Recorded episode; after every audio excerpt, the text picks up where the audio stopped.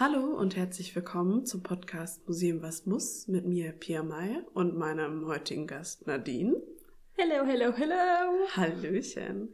Wir befinden uns, wie ihr möglicherweise hören konnt, nicht in meinem kleinen Zimmer, sondern im Smack. Smack. Ein wunderschönes Wort, das eine Abkürzung ist für Staatliches Museum für Archäologie Chemnitz. Wow. An dieser Stelle mal Applaus, weil Pia hat das so oft daneben gehauen. Das ist eine Sache, die auch uns äh, von den Mitarbeitern noch kurz gesagt wurde, dass es das Sächsische, nicht das Sächsische ist, sondern Siehste? das Staatliche. Jetzt ja. ist beinahe wieder falsch gemacht. Ja, dass es scheinbar öfter vorkommt, dass das mal falsch geschrieben würde, deswegen. Es, Wir also sagen es, es jetzt an dieser Stelle richtig. es macht theoretisch Sinn, weil es ist ja das Sächsische, aber es ist das, dadurch, dass es staatlich gefördert wird, denn der Träger ist das Land Sachsen oder der Freistaat Sachsen sogar. Freistaat. ist es. Also im Sinne von, es ist theoretisch Also es hängt richtig, quasi- aber nicht praktisch. Ähm, es hängt quasi mit der Stadt Chemnitz auch zusammen. Genau. Und ähm, ja, Weiß- es ist halt quasi auch eine Geschäftsstelle irgendwo vom äh, Landesamt für Archäologie Genau. hier in Sachsen. Aber das am Rande. Genau. Aber wir wollen auf jeden Fall euch klarstellen, wir befinden uns live im Smart. Leider jetzt nicht in einem Ausstellungsraum in dem Sinne, weil das wäre viel zu laut Ja, äh, und viel zu ablenkend auch für uns dann diese Folge hier zu machen. Und vor allem für Ah. die Besucher ein bisschen seltsam, wenn plötzlich zwei Personen mit einem Mikro in der Ausstellung sitzen würden und darüber reden würden, was archäologische Museen sind. Denn Richtig. heute geht es um archäologische Museen, wie äh, Ihr gewotet habt, genau, tatsächlich. Das war eure Entscheidung. Übrigens, herzlichen Dank an dieser Stelle dafür. Wir hatten intern ein paar äh, Reibereien, wer denn jetzt äh, dieses, äh, diese Folge übernehmen darf.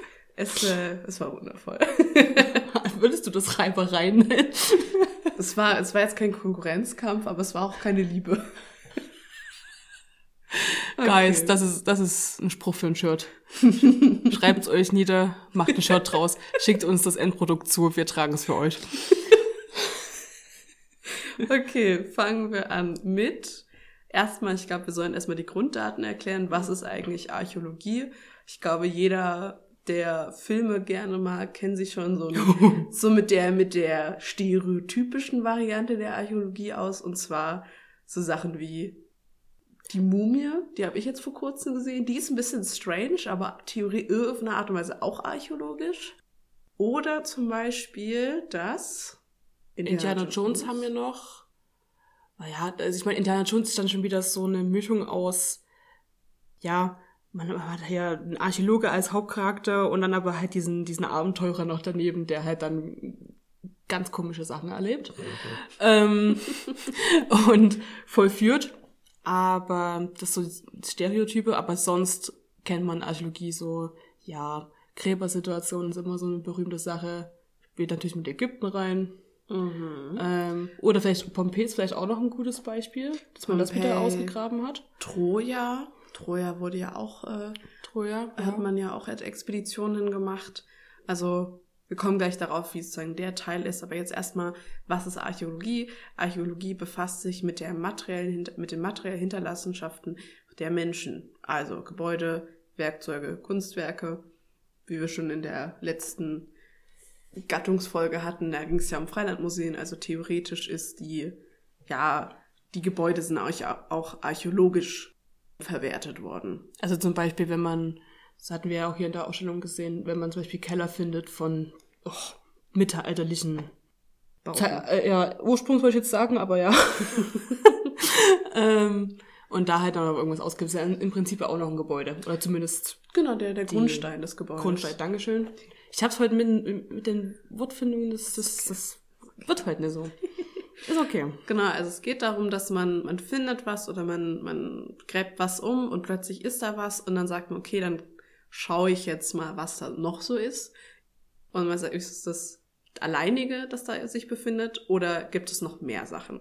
Genau, also es ist auch eine, eine sehr, obwohl es sich jetzt vielleicht relativ alt anhört, es ist eine, eine Ironischerweise eine junge Disziplin. Genau, eine relativ junge Disziplin der Geisteswissenschaft auch natürlich. Den Ursprung, den hattest du rausgefunden. Genau, den Ursprung hat man schon in der Altertumsforschung. Also man geht davon aus, von der Archäologie der Ursprung so 1450 ist, also so im 15. Jahrhundert. Ich habe auch weiter gelesen, dass, dass tatsächlich der Gründungsvater von der klassischen Archäologie ein italienischer Kaufmann sein soll, aber frag mich jetzt weiß Gott nicht nach dem Namen. Also wenn ihr das recherchieren wollt, schaut einfach mal bei Wikipedia vorbei an dieser Stelle.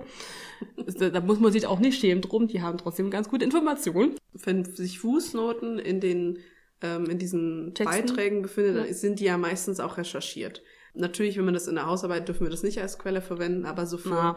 für grobe Für halt, ja. Wissensanreicherung ist das vollkommen Genau. okay. Ja, und zwar hat man sich damals damit beschäftigt, dass man antike Quellen gelesen hat und da wurden ja auch Ereignisse geschildert oder vielleicht bestimmte Gegenstände geschildert und was weiß ich, die, was weiß ich, eine besondere Fähigkeit haben sollen. ist dann der Mythos von dem und dem, keine Ahnung. Und man hat sich dann, man hat dann quasi beschlossen oder man hat den Drang verspürt, ich will die jetzt aber auch finden. Oder ich will die, die materiellen Ursprünge von diesen Ereignissen finden. Und das war quasi so der Grundstein für die heutige Archäologie. Eigentlich sehr interessant, finde ich. Mhm. Man will ja auch nicht nur die, die Beschreibungen haben, man will ja auch wissen, dass es wirklich passiert ist. Ja, aber mehr was Handfestes. Genau. Was Handfestes Ähm, haben. Das ist das auch ähnlich, zum Beispiel die Schlacht vom Teutoburger Wald.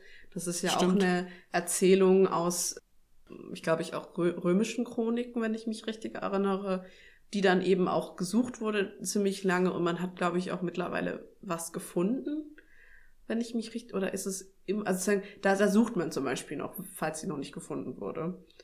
Also die Chronik jetzt. Nicht die Chronik, sondern die Gegenstände dazu. Ach so. Ja gut, ich weiß nicht, ob, jetzt, ob da in der jetzt bestimmte Gegenstände genannt wurden. Ja, also die Sache ist die, man sucht ja nicht nach Gegenständen, man sucht nach, also wenn es um Schlachten geht, kann man ja nach Rüstungsgegenständen, nach äh, bestimmten Sachen wie Knochen, falls jemand da gestorben ist und den man nicht beerdigt hatte, oder nach Schwertern, Schwertern, Gegenständen, Fallrückständen. Das ist, also sozusagen natürlich die, die Natur zersetzt Dinge auch, also Sachen aus Holz äh, perfekt äh, zu, also wirklich im Ganzen Immer. Haltungszustand. Ja, das ist Ja. eher selten. Metall verrostet und Naturgegenstände gehen langsam in die Brüche. Aber man kann immer noch so Rückstände und Reste finden. Ja, ja, das schon. Das sind stimmt. sozusagen die Dinge, die man sucht, wenn man, keine Ahnung, man hat eine schriftliche Erklärung von, also der Schlacht vom Teutoburger Wald oder die Varusschlacht. Da hat man auch was gefunden. Da gibt's auch ein Museum zu. Das sind so die Grundsteine, wie man, ja, Museen auch erschafft, wenn man sieht, okay, da war eine Schlacht und da kann man auch ein Museum hinbauen. Wie zum Wenn wir- Beispiel da in der Varusschlacht. Ja, das ist ja Das Museum. genau dort dann auch erbaut worden, richtig? Mhm, genau. Aber wenn wir jetzt auf Archäologie wieder zurückgehen, werdet ihr und mussten auch wir feststellen, es gibt sehr viele Teilbereiche Mhm. von diesem Ding. Einige, finde ich, erscheinen auch recht logisch. Genau, also so Sachen wie Mittelalterarchäologie oder auch vor der asiatische Archäologie. Also übersetzt vom Nahen Osten, Alten Orient. Genau, also es sind, äh, man kann einteilen in entweder zeitgeschichtliche oder halt auch regionale Unterschiede. Die archäologischen Museen in Deutschland sind dadurch, dass wir regional relativ stark gebunden sind an Deutschland, ist zum Beispiel Vor- und Frühgeschichte in Halle. Mhm. Zum Beispiel das Museum, das ist ja ein Landesmuseum. Landesmuseum, Landesmuseum für Vor- und Frühgeschichte. Das SMAG ist ein Museum, das sich eben mit der, obwohl es in Chemnitz ist, ist es nicht nur Chemnitz, sondern auch ganz, ganz Sachsen. Deswegen auch staatliches Museum für Ja. Archäologie Chemnitz, um eben zu zeigen, hey, wir machen nicht nur äh, Chemnitz, sondern ganz Sachsen. Das sind sagen, um auch, wenn man ins Museum geht, weiß man dann, okay, welcher Teilbereich schaut sich was an. Aber da kommen wir später noch dazu. Wir wollen ja Genau. nicht so vorgreifen. Aber, du hast ja schon erwähnt, archäologische Museen, dementsprechend auch gibt es das klassische archäologische Museum, gibt aber auch mehr, die sich mit Vor- und Frühgeschichte auseinandersetzen. Also zum Beispiel halt in Halle hast du ja diesen, diesen Elefanten, das Mhm. Elefantenskelett sogar, das ist nicht bloß der Knochen, Das sondern ist ein Mammutskelett. Mammutskelett, genau. Das, äh, Doch, es ist ein Mammutskelett. ja genau, das hat äh, Frau, unsere eine Dozentin manchmal als Hintergrundbild von bei Zoom. Ja, man gewöhnt sich dran wohl, ne? Ja, sie, das ist, ich meine, sie macht immer wieder was anderes. Da kann man immer, also man Jo. überlegt manchmal auch, wo es ist. Das finde ich immer ganz cool. Aber an sich, Genau. auch, man sieht auch schon da die Darstellungsweise, es geht um Skelette, es geht um Funde, die man sozusagen zeitlich einordnet, was dann teilweise auch ein bisschen schwerer wird, weil man manche Dinge auch nicht mehr so ganz zuordnen kann. Das kann halt auch passieren. Man hat verschiedene Methoden, das rauszufinden. Das Ganze ist nämlich auch ein interdisziplinäres Fach.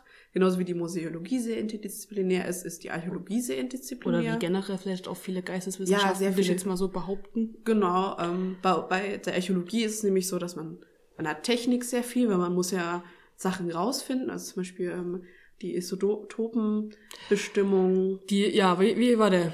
Ich krieg's zusammen. Die Stabilisotopenuntersuchung.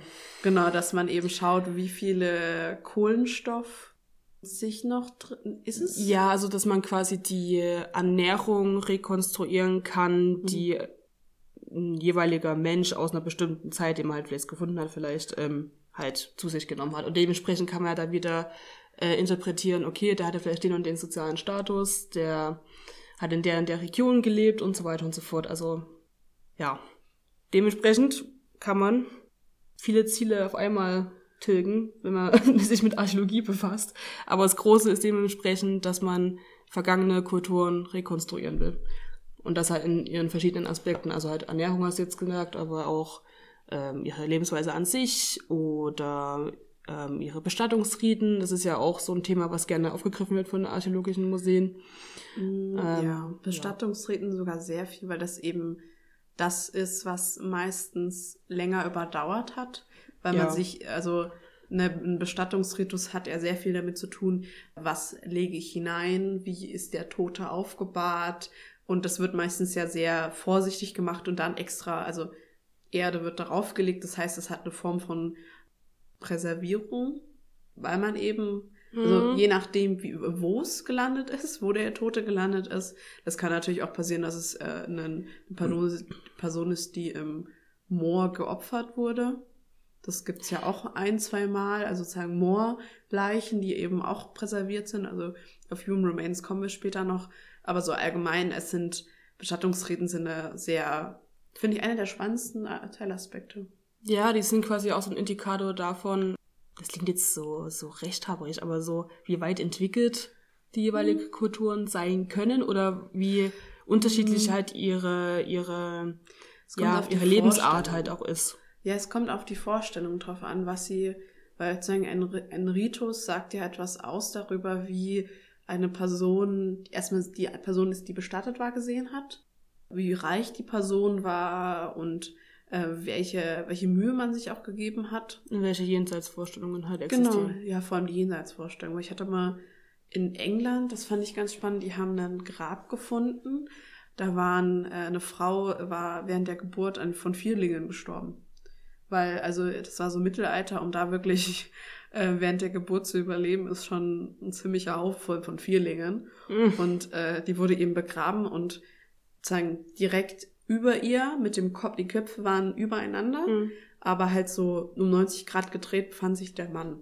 Also ihr Mann Okay. sozusagen. Also es war so ein bisschen und es stellte sich auch raus, ich glaube auch, dass man, dass es ihr Ehemann war und das ist der Vater der Kinder. Ja. Und sagen, auch damit konnte man auch die Verbindung schaffen, dass der Mann halt wirklich neben ihr beerdigt werden wollte, als er dann gestorben ist. Also sozusagen dieser Ja. Zusammenhang, der dann auch da funktioniert. Also man sieht auch, wo ist die Person begraben? Ist direkt neben ihr jemand begraben? Ist niemand neben ihr begraben? Und so weiter. Also man erkennt sehr viel, finde ich, an einem Grab auch. Was natürlich auch immer auch so die Faszination dann erklärt, Mhm. die es halt dann gibt, wenn man, wenn sich ein Museum damit beschäftigt, dann automatisch auch der Besucherdrang irgendwo höher, Mhm. sobald man das anspricht, dieses Thema. Mhm. Und man muss auch dazu sagen, um jetzt so ein bisschen mal ein bisschen Exkurs zu machen. ja, auch ein bisschen kritischer zu werden. Man muss immer auch schauen, wer sich die Sachen anschaut. Weil zum Beispiel, es gibt auch, es gab mal einen sehr spannenden Fall einer so Ende 8, 19. Jahrhundert hat ein Grab gefunden. Da war eine Person begraben mit Schwert, Sch- Gürteln, relativ rüstungsartig zu der, also das war so ein Grab aus, ja, ein bisschen, also so 1000 vor Christus vielleicht. Okay. Bisschen, oder in dem Maße, also relativ, relativ alt und relativ, und der ist immer davon ausgegangen, dass es ein Krieger ist. Der hatte nicht die Möglichkeit, der wusste noch nicht so viel über, Mhm. über Becken, also die sagen, diese, diese Auswertung von Becken und so weiter kam ja jetzt erst eher später, also von Beckenknochen und so, das kam ja erst später auf. Aber er ist immer davon ausgegangen, dass es ein Mann war, weil nur Männer können Krieger sein. Stellte sich raus, nach heutiger Vorstellung, das war eine Frau. Das war eine Frau, die da beerdigt war. Also sozusagen dieser, dieser Faktor, dass immer, man muss immer schauen, wer, wer interpretiert. Ja, und wer erforscht halt. Genau. Und dementsprechend können wir auch kurz einen Exkurs machen zu einem Thema, was ja sehr negativ ist, aber ich finde, man muss es ansprechen, nämlich Nazi-Archäologie. Es wird jetzt ja ein bisschen seltsam klingen, warum wir jetzt unbedingt darüber reden müssen, aber wenn wir über die Geschichte von Fächern reden, müssen wir auch darüber reden, wie ja der Nationalsozialismus eine Rolle darin gespielt hat. Denn die Archäologie hat da sehr große Förderung erfahren. Nicht, weil Nationalsozialismus oder Nationalsozialisten Archäologie so unglaublich geil fanden und so toll, sondern eigentlich mehr, weil sie die Funde zu mehr oder weniger Propagandazwecken verwenden wollten. Also ihr Ziel war, also es ist wirklich sehr dumm. es ist so, sie haben versucht zu erklären, warum Arier oder halt Germanen der Kulturstamm und die dominante Gruppe der Welt sind, um damit auch zu, also manche haben damit auch erklären wollen, warum es okay, warum die Germanen, also die Deutschen, also ja, in deren Erklärung, warum die die andere Kulturen vernichten dürfen. Also es war wirklich ein ja. Von, also ich weiß auch nicht, wie sie da hingekommen sind von dominante Kultur wir, zu, wir vernichten andere Kulturen. Es ist halt. Naja, also irgendwo ist dann der Grad ehrlich gesagt gar nicht mehr so breit. Na gut, das Und dann auf der anderen Seite, ja. ja. Also, also es ging, sie hatten dann wirklich große Hirngespinste. Bestes Beispiel ist Atlantis. Das, ja, ja, das ist ehrlich gesagt da muss man dazu sagen, das ist eine Sache, die wusste ich vorher auch nicht. Das, das habe ich nur durch dich sogar erfahren, weil du mir diesen Artikel geschickt hast darüber. Aber das ist eine sehr interessante Sache. Nämlich, man hat, man, oder man ist davon ausgegangen, dass die Arier, wie sich ja die Nationalsozialisten benannt haben, mhm. ihre Gruppe, ihre Rasse, von den Bewohnern von Atlantis abstammen die wiederum gegen die Semiten genau, also gekämpft haben sollen. Juden. Was dann in der Zeit vom Nationalsozialismus die Juden darstellen. Und dementsprechend, was haben die dann da für Schlüsse draus gezogen? Das ist. Das ist sozusagen untergegangen, weil, also man ist, also ich weiß nicht genau, wie die Theorie war, warum Atlantis dann untergegangen ist. Aber man hat ja, die meisten haben ja eher so im Süden gesucht nach Atlantis. Ja. Und ein paar Leute haben eher so Nordatlantik. Ja. Also eher ja. so kühlere Region, weil sie ja davon ausgehen, dass Germanen und Arier eben aus kühlen Regionen stammen. Also aus Skandinavien. Genau, also die Sache ist ja auch die, um eben zu verstehen, wie Archäologie so groß werden konnte, genauso wie zum Beispiel, also ich komme ja aus der, also mein Nebenfach ist die Volkskunde bzw. europäische Ethnologie. Wir haben auch gelernt, dass ja Nationalsozialismus eine sehr große Rolle gespielt hat in unserer ja Förderung dieses Faches. Deswegen ist meiner Meinung nach dieser kleine Diskurs wichtig, um eben auch schönere Zeiten und reflektiertere Zeiten in Aufschwung zu bringen. Also mein Nebenfach war mittlerweile Geschichte, also das brauche ich glaube ich gar nicht erklären, warum das für uns relevant ist.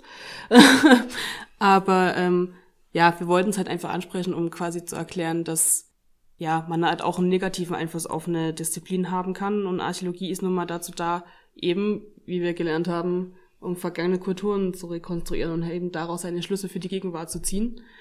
Und wenn das halt so sozusagen in die falschen Hände gerät, kann es halt auch schief gehen oder halt dann sogar ganz, ganz böse enden. Ich will es jetzt mal so sagen. Mhm. Und ich glaube, mit dem Satz verabschieden wir uns von diesem Thema, würde ich sagen, oder? Und von Atlantis. Und von Atlantis. Ja, also ich habe das gelesen, ich meine, so, das kann doch echt nicht wahr sein. Tja, also man, man lernt nie aus, ne? Ist ja, ja der, ist ja der Spruch. Das stimmt. Ja. Genau, um jetzt wieder zurückzukommen auf Museumsgattungen. Also Archäologie könnte man als eine der, ja, auch irgendwie, Ursch es ist keine Ursprungsgattung, aber es ist eine der so ersteren Gattungen oder eine der ja, also die ist auf jeden Fall, also wo es Sinn macht, dass sie sich aus, sagen wir mal, den Kunst- und Wunderkammern entwickelt hat. Genau, das ist eine der Gattungen, die ähm, ihren Ursprung also auch sehr stark auch aus den, ja, genau. Ja, aus den hat, ja. Was natürlich auch Sinn macht, weil Doch, da gab es eine Folge schon dazu, ne? Ja, genau. Genau, also wisst ihr das ja schon. Und wenn nicht, dann schämt euch, dann hört diese Folge an. Aber ähm, ja, dass man ja wirklich alles gesammelt hat, was man finden konnte, was irgendwie von vielleicht wert ist. Genau. Oder was derjenige halt schön fand. Aber man hat ja dementsprechend auch sehr viele bedeutend, bedeutsame archäologische Funde schon drin gehabt, die vielleicht zu der Zeit jetzt gar nicht ähm, so interpretiert wurden, aber halt später dann so, boah, shit, der hat ja voll den, den Spaß da drin. Genau. Ähm, und die Sache ist auch die, dass sozusagen das ähm, Sammeln ist ja sozusagen der Grundstein, wie Museen entstehen können überhaupt, weil ohne Sammlung eine Ausstellung zu machen, ist relativ schwer, kann funktionieren, ist aber relativ schwer. Und Wie wir in unserer Folge schon thematisiert haben mit Ausstellungsarbeit. genau, genau. Aber sozusagen, diese Gattungen entstehen daraus, dass man ganz viel, ganz oft und ganz lange gesammelt hat und dann auch Schlüsse aus diesem ganzen Reihe an ähnlichen Gegenständen ziehen konnte. Dass man auch eine Genau. Entwicklung, also man hat angefangen, auch Entwicklungsstufen daraus zu sehen und so entstehen dann eben auch Ausstellungen. Also es gibt unterschiedliche Formen der Ausstellung. Die meisten nutzen, ähm, die meisten Museen nutzen die chronologische, thematische oder ästhetische Form. Ja, chronologisch ist meistens in, ja, jetzt in archäologischen sinnvoll, finde ich. Ja, es hat alles seinen Sinn, weil ich meine, wenn man thematisch geht, dann geht's ja, dann geht's eher in Sonderausstellung, geht's eher thematisch Ja. los. Und in, in der Dauerausstellung eher chronologisch, weil man natürlich, wenn man sagen von einem Pfeil drei Varianten hat, dann kann man die ja in drei unterschiedlichen Epochen darstellen, zum Beispiel. Das sind chronologische Ausstellungen, um nochmal zu erklärt. Und Ästhetik ist auch relativ häufig, habe ich festgestellt. Also zum Beispiel, dass die Himmelsscheibe von Nebra, die ist ja auch relativ bis sehr ästhetisch ausgestellt. Relativ, die ist zu 100% ästhetisierend ausgestellt. Das ist wirklich, das ist eigentlich so das Paradebeispiel für sowas. Genau, also man sieht, also äh, Ästhetik wird auch relativ bis sehr häufig genutzt. Jetzt kommen wir direkt zum Beispiel, dann können wir auch gleich später noch so ein bisschen auf die Ästhetik eingehen, aber erstmal das Smug, weswegen wir auch hier sind. Ähm, Oder beziehungsweise weswegen wir hier sein dürfen. Stimmt. ähm, äh, zur Erklärung, warum wir jetzt ein bisschen mehr nur so das Beispiel davon eingehen. Ich finde, Smug ist ein wirklich sehr gutes Beispiel für archäologische Museen, meiner Meinung nach. Ich weiß in mittelmäßig vielen, aber ich muss zugeben, ich mag es sehr gerne. Deswegen, also, Ich meine, wir hatten es jetzt auch schon häufiger in dem Podcast erwähnt. Und dementsprechend sollte es vielleicht euch nicht verwundern, wenn wir für archäologische Museen das als Beispiel nehmen. Aber es ist ja auch ein sehr positives Beispiel. Das Genau. vielleicht auch noch dazu. Also wir machen jetzt, wir machen jetzt keinen Vergleich im Folgenden zu das ist positiv und ein anderes Museum ist negativ, sondern wir fokussieren uns jetzt wirklich nur auf ein positives Beispiel, wie es sein kann. Ähm, und vielleicht Ja. auch sein sollte. Weil, vielleicht auch sein sollte in manchen Aspekten, in manchen wiederum nicht. Das ist jedem Museum letzten Endes selbst überlassen. Genau. Aber genau, fangen wir doch mal an. Wir haben ja schon gesagt, chronologisch ist archäologische Museen ja Üblich üblich, genau. Dementsprechend ist es nicht verwunderlich, dass es im SMAG auch so ist. Mhm. Und zwar ist aber die Chronologie sogar auf drei Etagen aufgeteilt. Genau, äh, die Geschichte des Hauses ist da auch relativ wichtig, denn das ist ein früheres Kaufhaus gewesen. Das heißt, man hat sozusagen, jede Ausstellung ist, also in diesen drei Etagen befindet sich in der Mitte auch so ein großes Loch, wo dann auch nochmal so eine Land Landkarte von Sachsen aufgehängt ist. Und man, Yep. man folgt sozusagen wie so einem Kauf auf diesem Rundell. Aber man muss nicht, der, man muss natürlich nicht dieser Reihenfolge. Nein, nein, Unbedingt. nein. Rund, wie wir schon wissen, Rundgänge, du musst als Besucher nicht beachten. Manchmal solltest du es vielleicht, aber Ja, ich wollte es gerade sagen. Aber auf jeden Fall, wir haben sozusagen eine Rundform mit außerdem noch einer Erker-Ausstellung, also sozusagen die, es gibt keine Fenster. Was ich immer, ich fand es am Anfang ein bisschen verwirrend, dass da keine Fenster drin Ach so, waren, ja. Bis ich dann festgestellt Okay. habe, dass in den Fensterreihe auch noch eine Ausstellung ist. Ja, also ihr müsst euch das quasi vorstellen, das ist halbrund, die Räume jeweils. Mhm. Und man hat quasi zwischen Fenster und dem Ausstellungsraum eine Wand hingezimmert. Und ähm, quasi vor der Wand ist die, die, die chronologische normale Dauerausstellung zu halt bestimmten Themen, auf die wir dann gleich noch eingehen werden.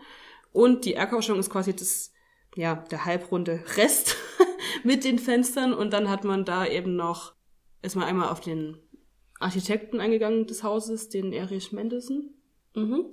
dann auf ähm, das Kaufhaus schocken, also eines der Kaufhäuser. Das ist ja, also es gab mehrere, aber das ist jetzt das da, war wo wir ein. Konzern. Also es war ein Genau. großer Kaufhauskonzern, wie jetzt heutzutage Kaufhof oder so. Und in dem Fall war es eben das Kaufhaus Schocken. Genau. Und dann im dritten Stock hat man dann noch eine kleine Ausstellung zu Salman Schocken, also dem CEO quasi von genau, dem Konzern. dem, dem Gründer, der eben, um jetzt auch noch ein bisschen noch mal kurz auf die nationalsozialistische Zeit einzugehen, Salam, Salman, wie es sich ja anschaut ist, war äh, Jude, der eben verfolgt wurde und der Konzern Schocken wurde damals arisiert und äh, beziehungsweise enteignet. enteignet, genau, Und und dann wurde, umfunktioniert und wurde dann aber später, wenn ich mich richtig erinnere, auch zurückgegeben. Beziehungsweise er hat äh, Ja. Teile davon zurückbekommen. Was Ja, ich ja, sehr, also er war auf jeden Fall dann, er war auf jeden Fall in der Geschäftsstelle drin. Er wurde nicht äh, wie bei manchen anderen Konzernen komplett rausgeschmissen und Hm, äh, gesagt, nee, du hast damit nichts zu tun, sondern ihm wurde was zurückgegeben. Was auch übrigens immer noch, also wie man sieht, man versucht äh, die Hintergründe einer eines Hauses beziehungsweise eines Gebäudes Ja. auch zu erklären, was ich auch eine Sache, die ich hier irgendwie sehr als sehr positiv empfunden habe, weil also Nürnberg gibt es auch ein Schockenkaufhaus und ich habe da bis jetzt noch nichts gesehen von. Also das existiert, glaube ich, noch so halb. hm. Ich habe mal ein Foto von der Eröffnung damals gesehen, da waren Menschenmassen über Menschenmassen. ja, das war auf jeden Fall sehr beliebt, der Das war extrem beliebt. Das war, glaube ich, auch Luxusware unter anderem, aber bezahlbare Beides, Luxusware. ich, ja, ich, ich. das war wirklich so eine Mischung aus beiden. Hm, es war halt sehr bezahlbar. Ich glaube, Ja. das war das Ding, aber ja, es ist das Problem, wenn man von einem Ju also von einer jüdischen Familie ähm, gegründet wird. Äh, Nationalsozialismus ist halt einfach nicht das Beste. Tja, Genau. Aber ähm, da kann ich auch nochmal das Max sehr loben. Sie haben ja auch, äh, wir, wir nehmen am 11.11. aus, am 9.11. war ja die Gedenkfeier zur Prognomnacht und sie haben da die äh, Steine, die Gedenksteine vor ihrer Tür poliert. Das fand ich sehr cool. genau, ja, das war tatsächlich auch eine Aktion, die da dahinter steckt, hast du ja bestimmt dann auch gelesen. Mhm. Also man hat halt die, Stein, die Stolpersteine poliert, die es ja in jeder Ja, Stadt eigentlich Also in in Deutschland jeder gibt. Stadt gibt es mittlerweile Stolpersteine. Ähm, und man hat eine Blume dazugelegt, in dem Fall war es, glaube ich, eine weiße Rose. Ah, Glaube ich, aber äh, nagelt mich nicht drauf fest. Und dann abends hat man halt noch äh, eine, eine Kerze jeweils dazugestellt. Also das, man wollte halt diese Aktion Lichterwege, hieß das, glaube ich.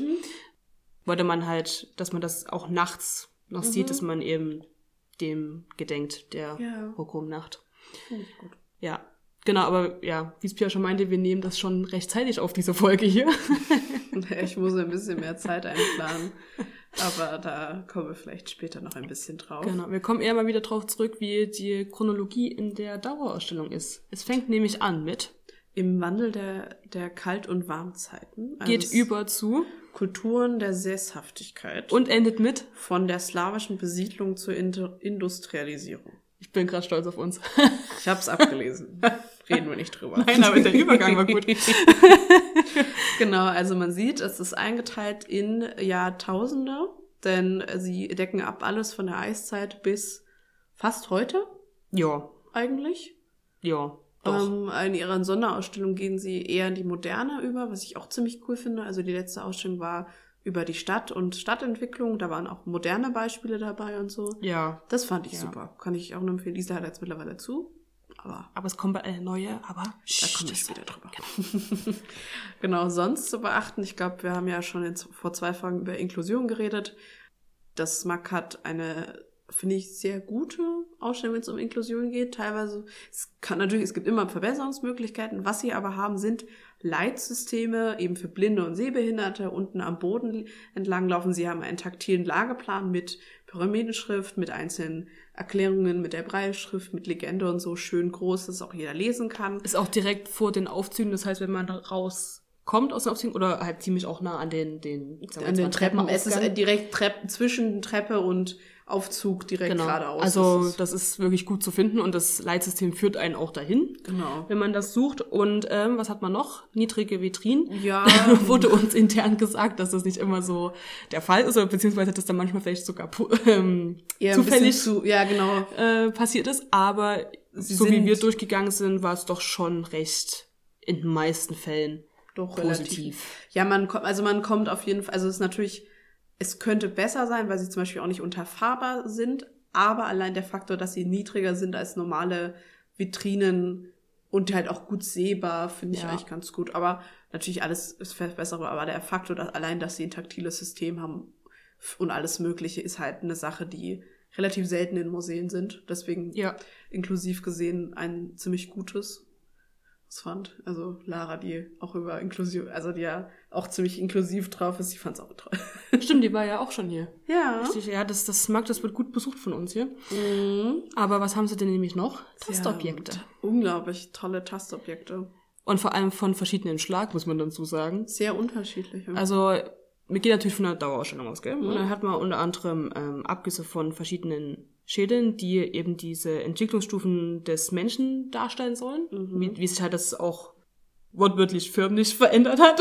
Genau, also man kann ja Ähm. auch so, wenn man selber an seinem eigenen Körper, also an seinem Kopf mal so rumspürt. so an Kiefer Genau, und und auch irgendwie mal bewegt und schaut, okay, wie bewegt sich mein Kiefer oder Ja. bewegt, also, und dann eben zu sehen, aha, so sah das beim Neandertaler aus und fühlt dann so ein bisschen und hat, glaube ich, ein bisschen mehr so eine Connection mit der, mit dem Wissen. Ja. Ähm, aber was ich auch cool fand, waren so Keramiksachen, sie hatten Metall, auch so Erklärungen So Metallschmuck vor allem auch, Ja, ne? oder auch so Erklärungen, wie sie Metall bearbeitet haben. Da war so dieses, da war so eine Platte mit so einem Metallstift und den hämmert ja Oh, da rein, um stimmt, halt ja. zu, zu, zu erklären, aha, so wurde Metall bearbeitet. Sie haben Holz, sie haben sogar so einen Holzstab, der sagen in der Vitrine ist das Original und außerhalb der Vitrine ist sagen was zum Anfassen, dass man Mhm. so spürt mal okay, wie vom Griffart, wie sich das anfühlt.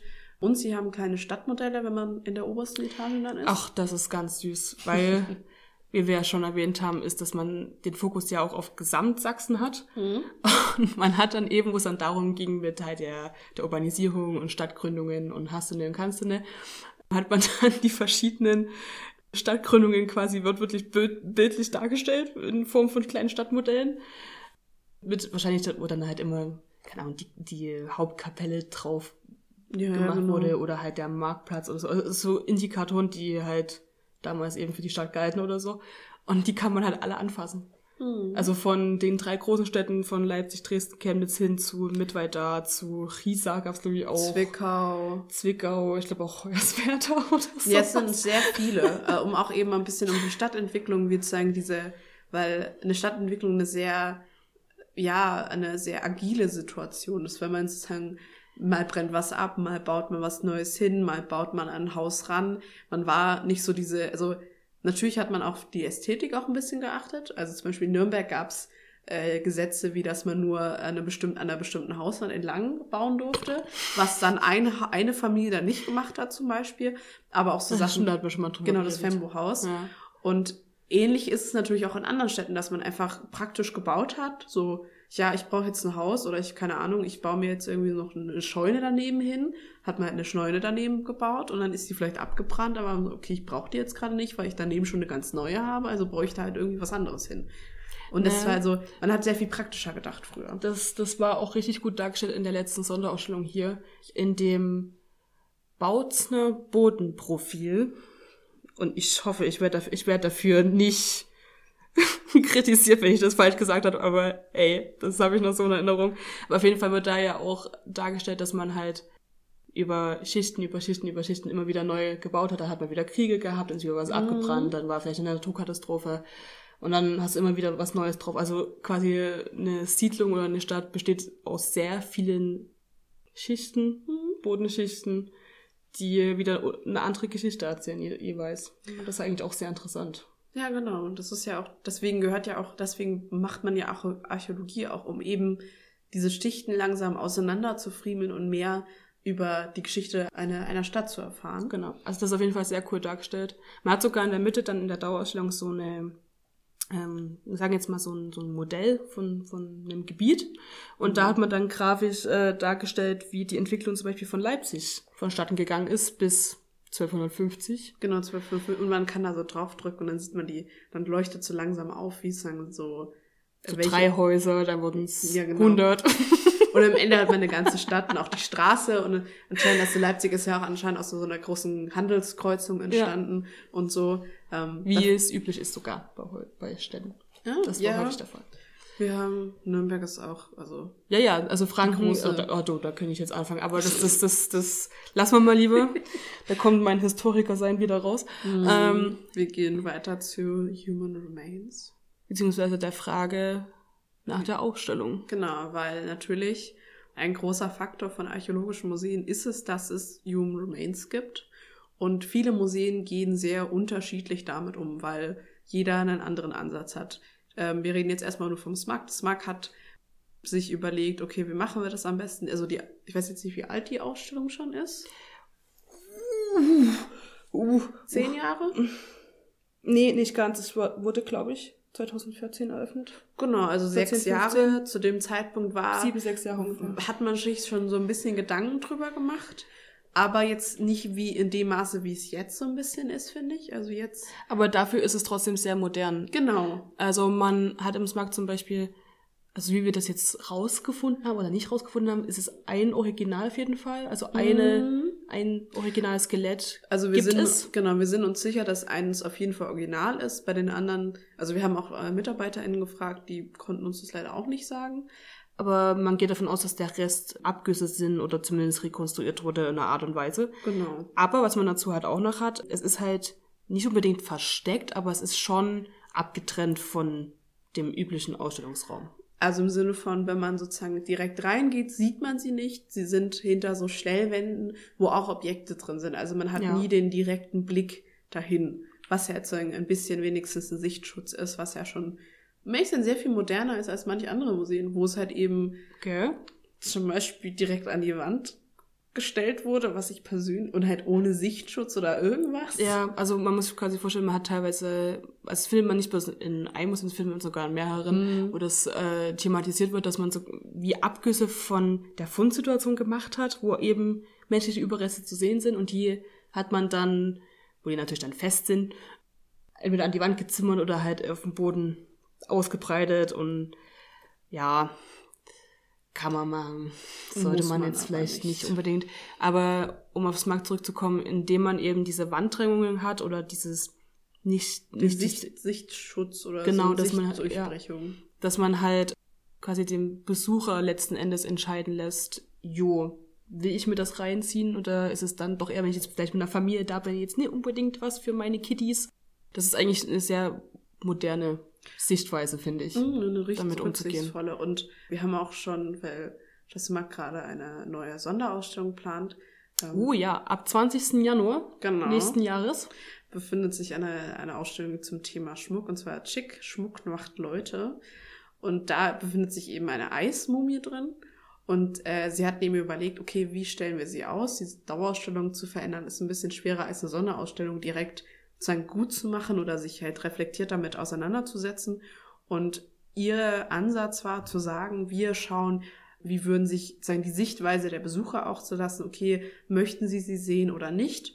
Und sie haben sich für diese, bei dieser Eismumie eben dazu entschieden, sie in so einem Raum im Raum darzustellen. Ja. Sagen, dass man sie wirklich in einem Raum ist und davor ist ein riesiges Schild mit, hier befindet sich eine Eismumie. Wenn du reingehst, dann auf eigene Gefahr, so ungefähr. Wir haben uns auch sagen lassen, dass die es schon Nicht so hm, gut aussieht. nicht so gut aussieht wie vielleicht andere Mumien, die man eher aus einer Wüste kennt. Sagen wir es mal so.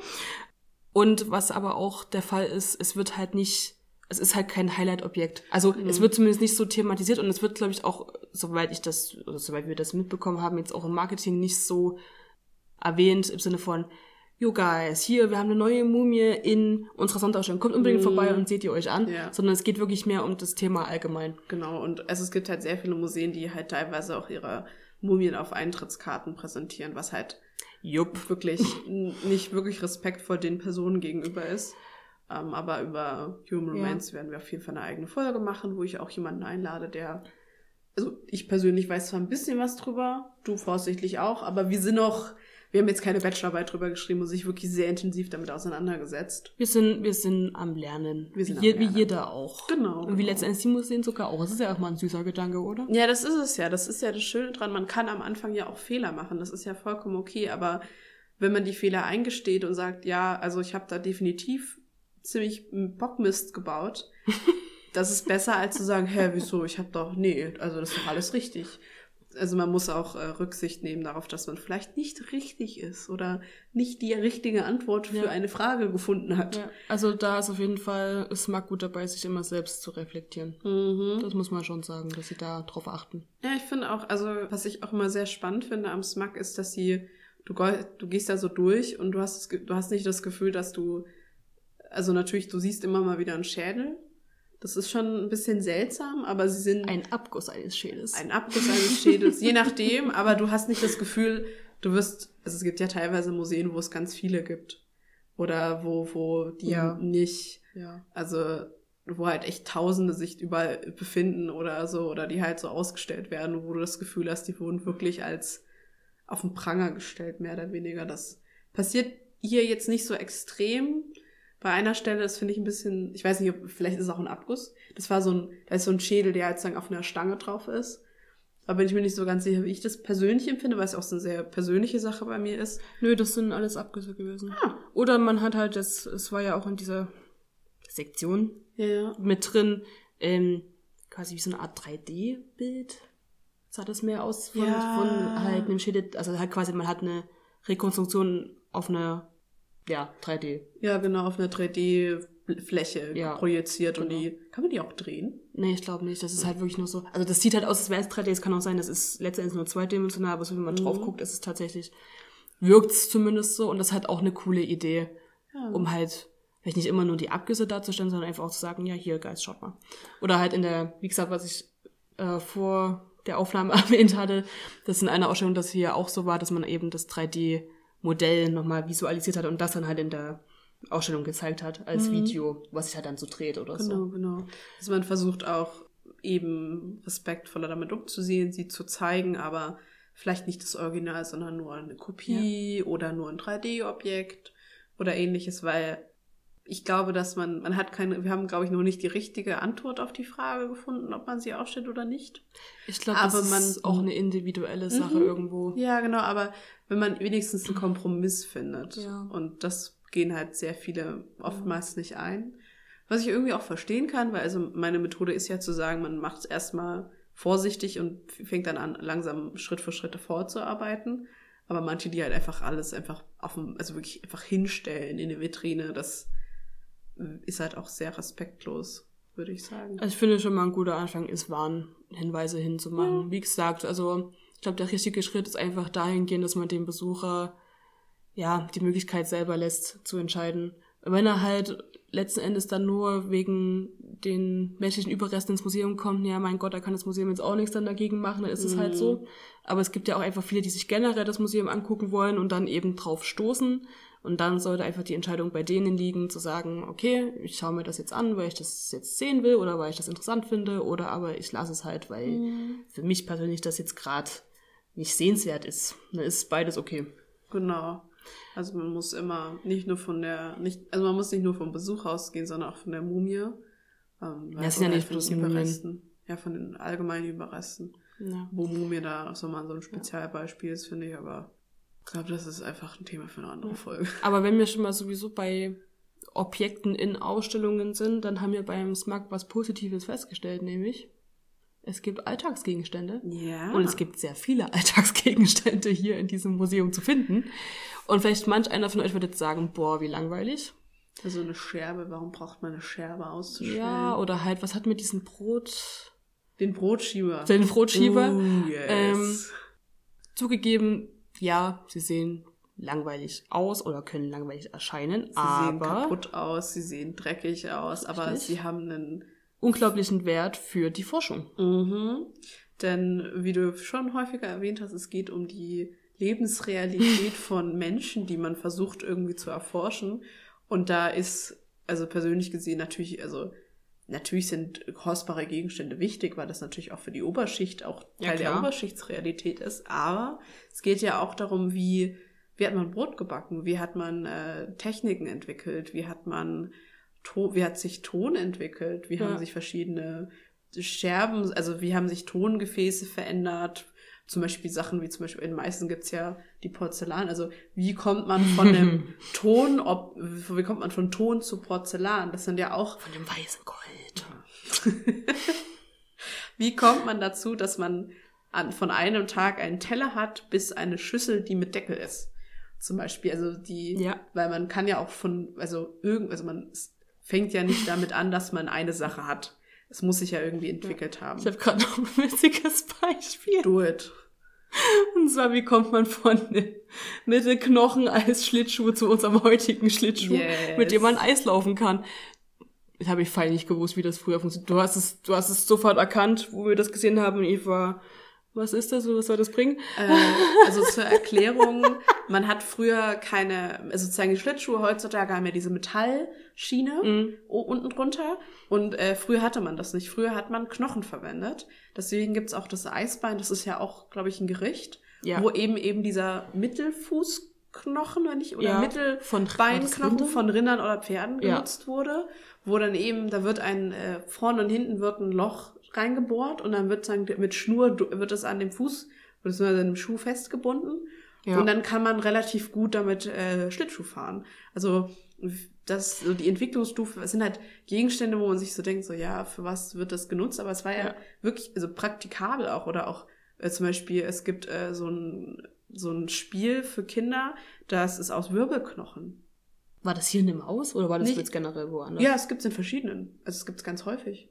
Das sind so, das so Kinderspiele. Also ich weiß nicht, es gibt so ein äh, großes Gemälde von äh, so, wo ganz viele unterschiedliche Kinder und äh, Spielsachen und Kinderspiele aus dem Mittelalter gezeigt werden. So ein ganz großes ist das. Und da sind so Ah. Sachen mit Reifen, die man äh, mit, so einem, mit so einem Stock bewegt hat. Oder Ja, eben dieses, Wir dieses äh, Wirbelspiel, wo man, ich glaube, das war so ein bisschen wie Würfel, das hat man geschmissen und dann je nachdem, wie die Würfel gefallen sind, oder die Wirbel, ähm, desto mehr Punkte hat man bekommen oder so. Also Hm. so Sachen werden Ja. gemacht. Also es sind halt nicht bloß die ganz großen sozial-strukturellen Dinge, die interessant sein können, sondern es sind manchmal auch so die ganzen minimalen Sachen, die eben im Alltag zu finden sind. Genau. Und da wird halt hier auch sehr drauf fokussiert, was echt mal eine angenehme Abwechslung ist. In Müllhalden wird grob gegraben. In Latrinen, Ich liebe es. in Kellern, in was hat man noch so? In halt, ja doch auch. Gräber aber, werden natürlich auch betrachtet, aber allgemein. aber da hat man ja auch die Sektion gehabt, weil wir jetzt gerade bei den Gräbern gelandet Mhm. sind mit diesen Bestattungsriten und so weiter, bla bla bla, haben wir ja alles schon erwähnt. Mhm. Aber was im SMAC zu finden ist, sind, wie habt ihr es genannt, das Scherbenlabor. Art, genau. Das sind so,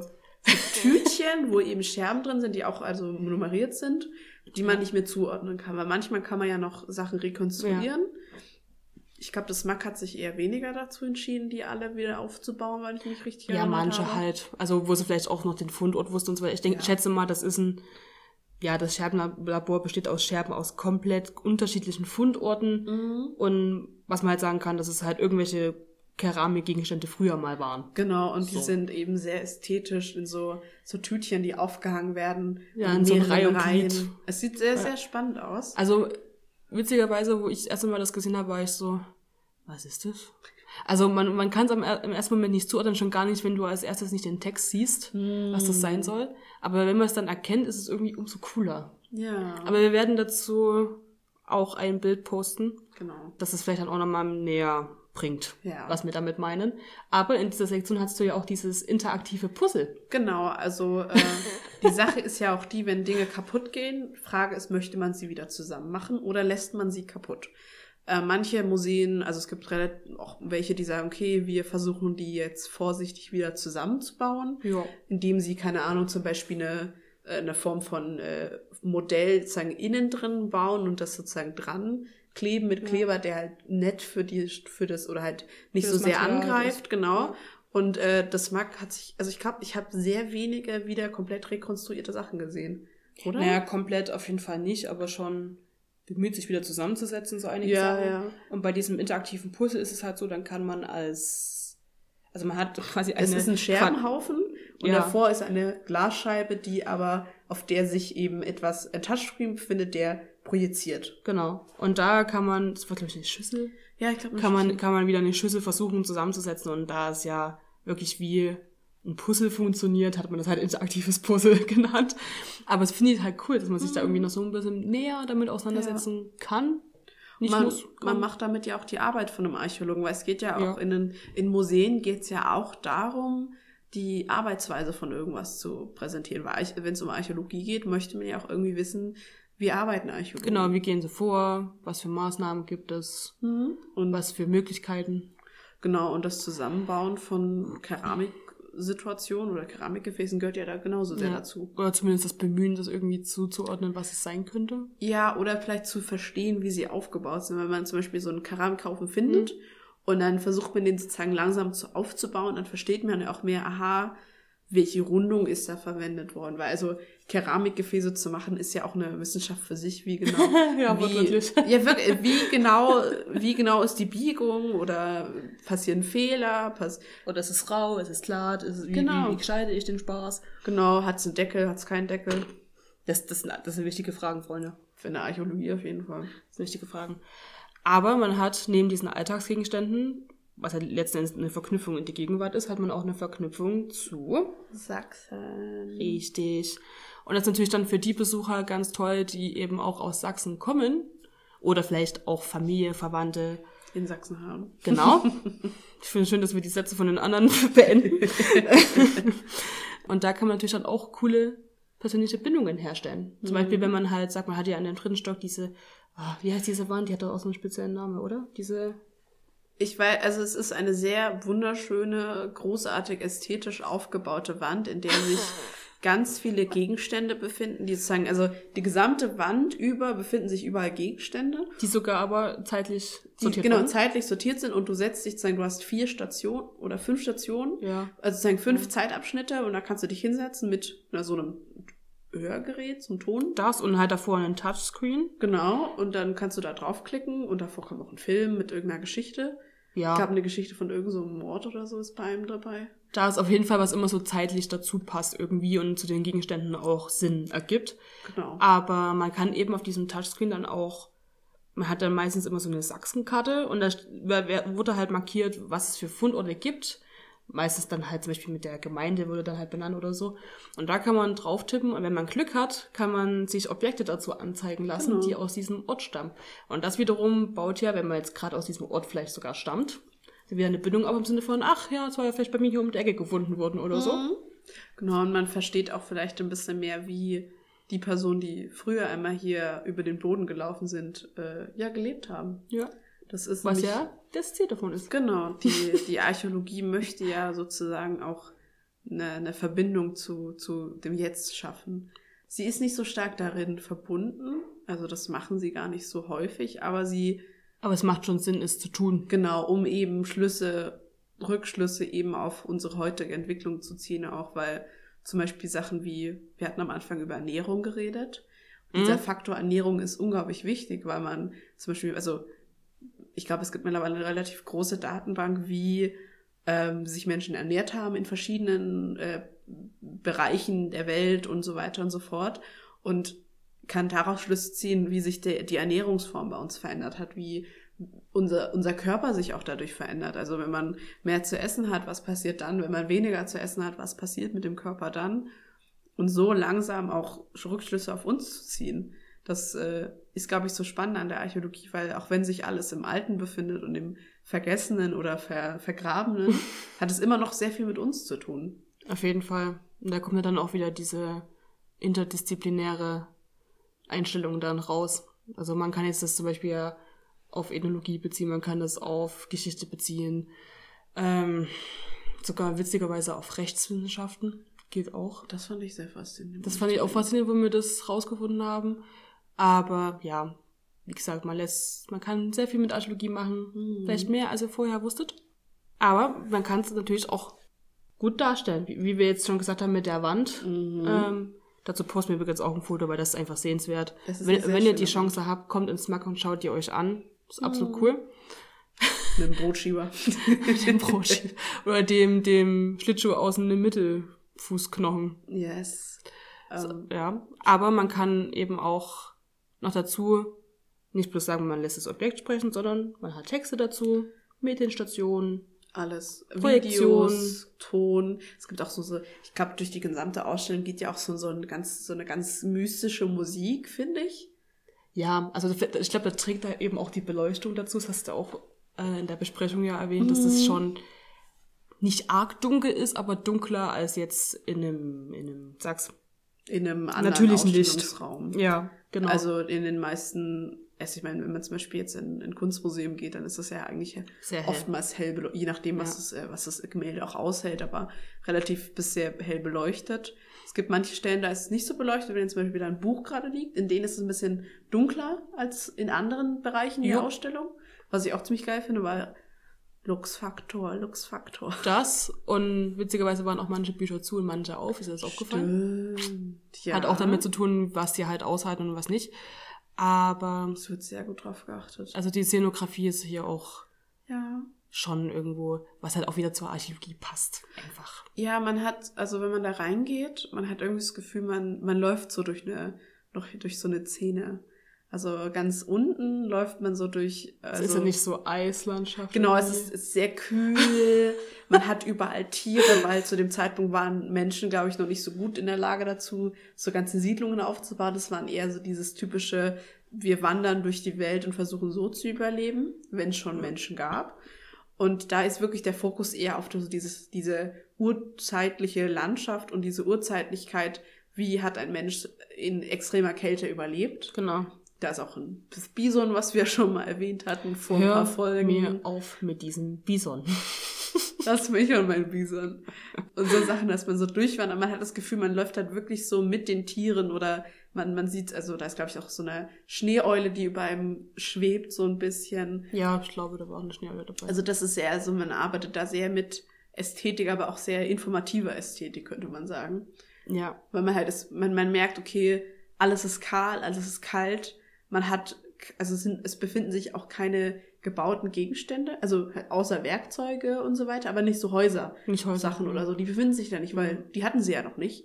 Wenn man eine Station rübergeht, hat man schon Sachen wie Bebauungen, hat man schon Teile und Fragmente von Häusern, die man dann eben sehen kann. Also es Was hat, ja auch Sinn macht mit der Thematik von dieser Mhm. Etage, nämlich Sesshaftigkeit. Genau, also man hat dann angefangen, wirklich, also man hat auch Pfosten, man sieht sehr viel mehr, man hat das Gefühl, man läuft halt vielleicht ein bisschen mehr durch eine Siedlung als vorher. Hinten befindet sich dann auch so eine, so eine grüne Landschaft, wo dann so ein, zwei vereinzelte Häuschen sich befinden und ganz viele Ja. weiter Tieren auch. Also trotzdem, man befindet sich noch in so einer eher grüner, ist das auch eher grünlich, oder? Ja, es war schon eher grün und hell. Also man hat halt quasi in der ersten Etage ist der Raum eher offen und halt kühl, weil eben auch ja auch die Kaltzeit da noch äh, in Thematik ist und in der zweiten ist halt dann die Sesshaftigkeit, da hat man es dann warm, logischerweise, sonst kann man nicht sesshaft werden und fruchtbar und das halt soll halt auch diese, diese Leinwand halt darstellen, dass man halt fruchtbaren Boden hatte, deswegen hat man sich da niedergelassen, etc. pp. Und dann in der dritten hat man eben dann statt dieser Leinwand eben diese Wand voller Gegenstände Ja. die halt, wie gesagt, geordnet sind. Und da ist es, finde ich, auch sehr viel mehr städtlicher, weil man hat sehr viel mehr Wände. Man hat nicht mehr so sehr viele Pfosten. Es sind eher, Ja, bisschen eher mehr Wände. Wand. Ja. Und zum Beispiel auch bei Stimmt. dem, wo dieses Modell mit Leipzig ist, wie sich Leipzig entwickelt hat, da ist ja auch so die, die, Halbes Quadrat, ne? ja, es ist ein halbes Quadrat. Ja. Also man sieht auch schon, wie sie so langsam mehr Häuser auch bilden. Und meine, also einer meiner Lieblingsstationen, die mit der Fälschung. Die befindet sich ja Uh. auch, auch, das ist der geschützteste Raum, finde ich, vom Licht.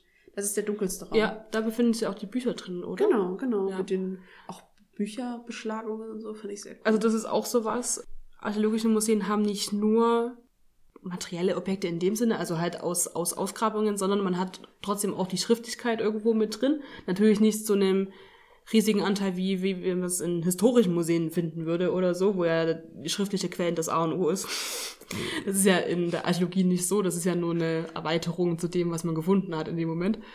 Aber ja, zum Beispiel im, im SMARC beschäftigt man sich dann mit einer gefälschten Papsturkunde und dann kann man halt an den, also man hat die Papsturkunde rechts und links hat man einen Monitor und kann da eine Spurensuche durchführen und halt, dann kriegt man erklärt, was halt die Fälschungspunkte an dieser Urkunde waren. Und dann im Nachhinein denkt man sich so, wie konnte man das überhaupt vorher für ein Original halten? Es ist auch voll spannend, weil du sozusagen dieser Touchscreen, also die, die, diese, die Fälschung befindet sich rechts neben dir, wenn du vor dem Touchscreen stehst und du kannst, was wir, wir haben das nicht gemacht, aber du kannst ja theoretisch immer so nacheinander alle von diesen Schiebern rüberziehen und dann hast du am Ende alle Punkte zusammen. Oh, und stimmt, das dann, hätten wir auch machen können. Ja, genau. Und dann hat man sozusagen am Ende so ein Fazit, kannst du drunter legen, weil so und so viele Punkte eine Fäl äh, als Fälschung identifizierbar sind, ist es eine Fälschung. Ja. Also es sind Sachen, mit der man spielen kann und man hat auch das Gefühl, dass man dann selber mitmacht. weil ich glaube, was Forschung so, so, also Allgemeinforschung so verwirrend macht und auch sehr kompliziert, um reinzukommen, sind Fachausdrücke oder auch dieser Faktor, dass man halt davor Vorwissen haben muss, dass man sich aneignen muss. Oder dass und, man halt nichts anfassen darf. Genau, und hier in, der Arch in diesem Museum hat man das Gefühl, man, gut, ich, ich weiß jetzt nicht so viel über Archäologie, aber ich habe das Gefühl dadurch, dass ich langsam reingearbeitet werde durch diese chronologische Reihenfolge mhm. und dadurch, dass man mir auch die Möglichkeit zum Entdecken gibt, habe ich das Gefühl, dass ich wirklich Dinge auch erfahre. Ja. Und auch besser nachvollziehen kann. Und ich möchte bitte diesen Punkt aussprechen, den du in das Skript geschrieben hast. Nämlich das Motto von diesem Museum, mm. den wir so empfinden, nämlich hier darfst du entdecken. Die Metabotschaft. Die, oder vielleicht Subtext für uns. Ist ja wurscht. Auf jeden Fall ist es unsere Empfindung. Genau. Also wir haben jetzt auch versucht, hier ein sehr positives, positives Beispiel zu suchen. Es gibt ja. natürlich auch ganz viele Museen, die es anders machen und auch gut oder anders und total schrecklich. Also ich möchte, es gibt alle möglichen Beispiele dafür. Ich meine, in der Meinung sind wir jetzt auch ein bisschen nicht eingeschränkt, aber da wurden wir schon manipuliert dahingehend, dass wir jetzt auch hier sitzen. möchte nur kurz gesagt haben, Nadine hat hier Praktikum gemacht. Ja, das, ich soll mich nicht fragen. Wir sind ein bisschen voreingenommen, könnte man sagen. Aber Mai, ihr kennt das ja schon von den letzten Folgen, dass immer mal Smack erwähnt wurde. Genau. genau. Deswegen tut nicht so überrascht. Ja, ich glaube auch unsere Dozierenden haben da, glaube ich, oft genug drüber geredet, dass man naja, sagt. ich meine, wir haben ja hier auch Kontakte hin, ne? Ja, ne, ja, ja. Unsere Dozierenden einfach an unsere Professor. Das stimmt. Das stimmt. Ja, also es, man sieht, also es sind sehr viele, die, also, also unser Studiengang hat relativ häufig das mal als irgendwie Beispiel für irgendwas. Ja. Interessanterweise, glaube ich, für die Ästhetik. Wenn ich mich richtig erinnere. Aber das, du, das, das war bei der Aus das war ganz am, das war glaube ich im dritten Semester, also ist okay. Also das ist ein Gespräch für ein andermal. Oder vielleicht auch weg vom Mikro hin zum Privaten. Aber in diesem Sinne würde ich sagen, haben wir es gut zusammengefasst. Ja. Wir bedanken uns an dieser Stelle auch beim Smart, dass wir hier sein durften. Ja, es hat uns sehr gefreut. Das war wirklich sehr spannend. Wir werden auch gleich, wir dürfen gleich in die Baustelle von der neuen Sonderausstellung gehen. True, will ich bloß nur mal absprechen, Deswegen, aber ja, dürfen wir. Ich denke schon. Also für uns wurde das halbe Go gegeben. Vielleicht haben wir gleich das komplette Go. Da freue ich mich sehr drauf. Ähm, dementsprechend, äh, genau, danke für eure Aufmerksamkeit. Danke, Nadine, dass du da warst und dass diese Möglichkeit für uns bereitet hast. Sehr gerne. Tschüss. Ciao.